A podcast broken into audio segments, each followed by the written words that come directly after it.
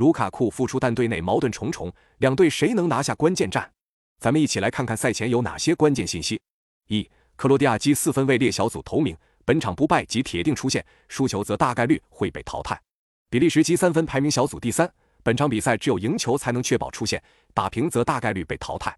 二、克罗地亚中场核心莫德里奇已经三十七岁高龄，但是此前两场小组赛几乎都打满全场，仅仅获得了几分钟休息时间。相比于四年前的高光表现，莫德里奇前两场表现显得有些平庸了。三。比利时上一场的首发后腰奥纳纳因为连续两场比赛拿到黄牌，本场将停赛。二十一岁的奥纳纳是比利时阵中唯一的纯防守型中场，他的缺阵会让比利时中场硬度及拦截能力下降。四，比利时队十头号射手卢卡库在上场比赛伤愈复出并替补出场，本场比赛卢卡库有望进入首发。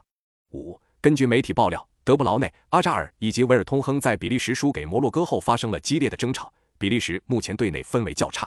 此外，德布劳内和库尔图瓦因为有七门已经多年不讲话，巴舒亚伊和卢卡库之间的关系也不融洽。队长阿扎尔和特罗萨德也几乎没有任何交流，队内矛盾很多。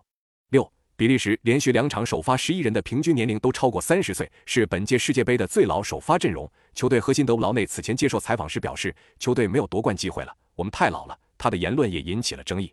那么本场比赛你更看好谁？